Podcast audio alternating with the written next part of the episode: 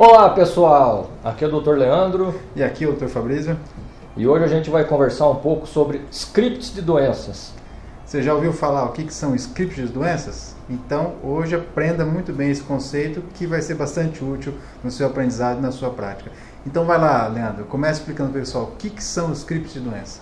Scripts nada mais são do que a maneira como a gente guarda doenças na nossa memória de longo prazo. Então é uma maneira estruturada de você é, guardar características das doenças, dos processos patológicos, das síndromes, de uma maneira que fique armazenado na sua memória de longo prazo e possa ser rapidamente recuperado quando você encontra algum paciente que tem uma apresentação semelhante.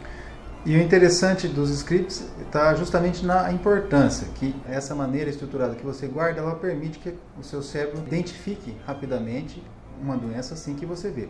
Então, um exemplo bem rapidinho para você entender o que, que significa isso. Então, se a gente falasse que uma pessoa está com febre, coriza e dor de garganta, o que, que você pensa que é isso? Rapidinho você já pensa que é um quadro gripal, um quadro infeccioso viral, porque esse faz parte do script que você já sabe. Inclusive sabia antes de entrar na faculdade, todo mundo conhece é mais ou menos esse script de doença. Então essa que é a, a importância do, dos scripts, tanto de você ter a facilidade de lembrar, quanto de ser a maneira estruturada. Então aí também entra outra importância, que é de como estudar, como que é importante você estudar e aprender, que nós já vamos falar. É importante também a gente ver como que se forma esses scripts. Você está vendo aí, né? Pô, script é o jeito de eu guardar. Como que forma isso? Como que é então, Leandro? Explica pessoal. Bom, existem basicamente duas maneiras de você construir seus scripts de doenças. Uma é através do estudo, então, uma boa parte da faculdade, do curso de graduação em medicina, da residência, da especialização, é baseado em você conhecer as características das doenças e guardá-las na memória. E a segunda maneira é através da vivência clínica, ou seja, da experiência, do contato com pacientes, com casos clínicos reais, com discussões de casos que chamam atenção para características importantes, variantes da doença, coisas que distinguem aquela doença de outras patologias semelhantes. Então todas essas características vão sendo construídas, elaboradas, montadas na nossa cabeça de maneira a formar os scripts. E uma coisa muito interessante é que os scripts são individuais. Cada pessoa constrói seus próprios scripts de uma maneira ativa. Então você pode ter os seus scripts armazenados na sua bibliotecazinha e você não consegue simplesmente transferir isso de uma pessoa para outra. Você tem que obrigatoriamente estudar, ver pacientes, experimentar problemas clínicos para ir construindo e guardando na sua memória de longo prazo.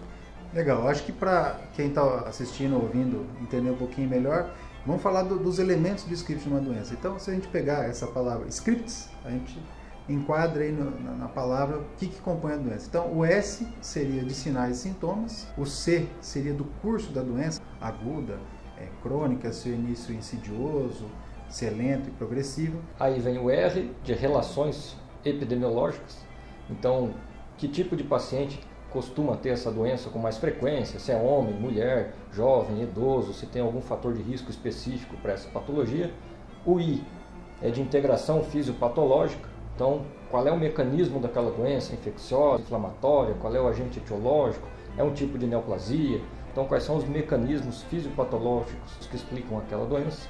E depois tem então o prognóstico, tratamento e o segmento que também a gente tem que saber e faz parte do script. Então, por exemplo, o segmento envolve que exames na sequência você tem que pedir, como é, complementar a avaliação, como se dá a própria sequência do atendimento dessa doença. Então, isso tudo fecha é, os componentes do script. E você percebe então que está tudo interligado e relacionado. Por isso que é importante no aprendizado porque, como o Leandro falou, não dá para transferir da cabeça do professor para o aluno. E não é só você ler um script pronto que você vai aprender. O script é o final daquilo que você leu, daquilo que você viu, daquilo que você até imaginou e que ficou condensado de uma maneira bastante resumida e de fácil acesso ao teu cérebro. Então, essa é a importância de estudar os scripts. Inclusive, é, você vai ter aí no, no, no link que você pode encontrar um script que é um material que a gente fez para que você possa baixar e depois construir seus scripts à medida que você vai estudando. É bastante útil, você confere lá depois. Uma coisa importante de comentar é que os scripts também não são é, estruturas imóveis. Elas podem ser elaboradas, refinadas, retrabalhadas, reconstruídas ao longo do tempo, conforme a sua experiência clínica vai aumentando. Então, quando você é estudante, você pode ter um script bastante simples de uma doença, por exemplo, pneumonia, mas conforme você vai vendo mais pacientes com apresentações diferentes, com variantes da doença, com desfechos diferentes, você vai cada vez mais agregando informação a esse script que vai ficando cada vez mais rico, mais elaborado e mais bem construído e contendo mais informação que é clinicamente útil. Então, esses scripts eles são construídos de maneira ativa e continuam sendo elaborados e trabalhados é, durante toda a sua vida clínica, enquanto você está estudando e atendendo pacientes. E por isso que é importante a gente ter muita experiência clínica. O Dr. Pedro, né, nosso colega, ele sempre fala que é muito importante para você ser bom médico, tocar muita ficha.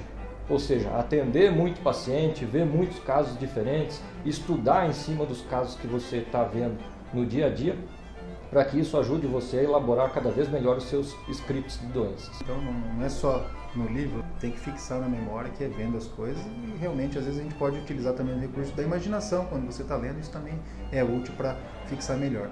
Então acho que vale a pena a gente deixar para vocês um exemplo, um script, o script da gripe que a gente estava falando. Sinais e sintomas, tosse, coriza, febre, dor de garganta seriam os sintomas. O curso da doença, início agudo, tem um curso autolimitado. As relações epidemiológicas, Leandro? Uma doença que é mais comum no inverno, que é sazonal, em pessoas que têm contato em ambientes fechados com várias outras pessoas, em escolas, quartel, etc. São pessoas que tendem a adquirir a doença porque é um agente infeccioso. De integração fisiopatológica, o mecanismo é uma infecção por um vírus, né? na verdade, vários tipos de vírus é, que circulam e são comuns, podem causar esse tipo de alteração quanto a prognóstico, tratamento e segmento. É um bom prognóstico. O tratamento é só de alívio, não é para dar antibiótico.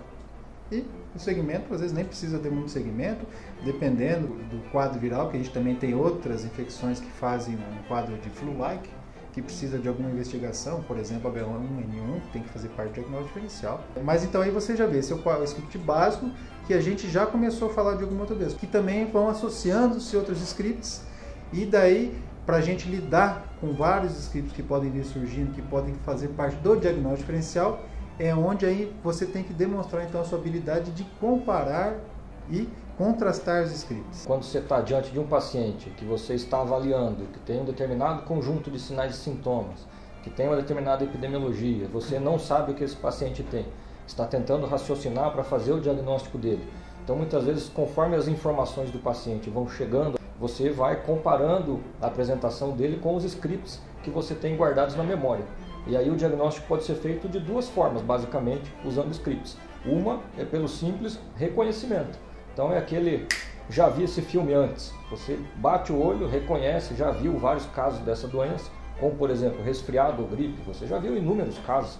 Então não costuma ser um diagnóstico complicado, é um diagnóstico meio automático, simples, sem muito esforço. Esse é o reconhecimento de padrão, que é o sistema 1. E outra maneira de fazer o diagnóstico, quando você não encontra, não reconhece imediatamente um script de doença a partir da apresentação do paciente, você pode ter que buscar vários scripts na sua memória, colocar eles um ao lado do outro, né? então comparar e contrastar vários scripts de doenças diferentes para tentar fazer um trabalho mais elaborado, de raciocínio mais analítico, tentando identificar qual dos scripts encaixa melhor na história, na apresentação do paciente. Aí um raciocínio elaborado, lento, voluntário, que cansa, que exige esforço, que é o sistema 2. Esse sistema 2 nós já falamos também, tem vídeos aí, você pode procurar, pode pegar nossos posts. E é importante você ter essa definição de sistema 1 e do sistema 2. Né? Então, só para dar um exemplo de comparação e contrastar escritos, por exemplo, um paciente tem um quadro de edema, então você pensa lá, quais são as possíveis causas de edema? Posso pensar um, um edema de origem cardíaca? Então, qual que faz parte do script é, do, do, edema de origem cardíaca, da insuficiência cardíaca, né? se for uma insuficiência como a gente costumava é, diferenciar de maneira didática, direita, esquerda, hepatomegalia, estado jugular, congestão pulmonar, ou então pode ser um caso de síndrome nefrótica, é, onde você tem a nasarca, você pode ter ascite, pode ter derrame pleural também, e aí você vê, essa doença pode ter derrame pleural, essa também. O que, que tem então de diferente entre uma e outra? E se depois de comparar tudo você ainda não consegue chegar, não, é essa ou é aquela, quais exames que vão me ajudar realmente a distinguir, seja dados de exame físico, pode ter algum que seja melhor, quanto de exames complementares. Então isso que é comparar é, e contrastar os scripts, vendo aquilo que, que encaixa melhor e como que você dá seguimento a isso. É, e um comentário importante é que os scripts eles são diretamente relacionados à sua capacidade de fazer diagnósticos corretos. Então por isso que médicos que são muito experientes, que já tocaram muita ficha, já viram muitos casos de muitos pacientes com várias doenças diferentes, eles geralmente conseguem fazer diagnósticos de uma maneira mais rápida, sem tanto esforço e de maneira mais adequada, porque eles têm uma biblioteca de scripts muito melhor construída.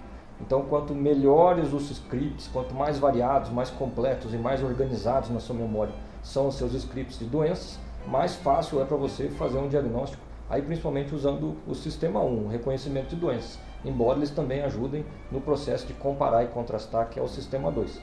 Né? Então é muito importante que as pessoas procurem construir né, e elaborar os seus scripts da melhor maneira possível, porque isso aumenta muito a acurácia diagnóstica. É uma grande diferença entre médicos experientes, experts, especialistas e médicos novatos, estudantes, que geralmente têm mais dificuldade em fazer o diagnóstico. Então é isso aí, né? Scripts é uma estratégia, tem outras estratégias, tem outras maneiras onde a gente guarda informação orientada para o diagnóstico diferencial e você vai acompanhando a gente, vai acompanhando o blog, lendo nossos textos, vendo os vídeos, ouvindo então os podcasts aí que você vai ter acesso a bastante estratégias que vão te ajudar a melhorar a sua capacidade de raciocínio clínico e de fazer bons diagnósticos e trabalhar com segurança. Então, é isso aí, pessoal. Obrigado pela sua atenção. Acompanhe a gente, não deixa de se inscrever nos nossos canais. Deixe o seu joinha e também no nosso blog se inscrever como assinante para receber no seu e-mail nossas atualizações semanais, fresquinha, direto, assim que ela é publicada no blog. E fique atento aí então com os nossos podcasts no Spotify, que você também pode seguir e acompanhar muitas discussões, bastante tema legal.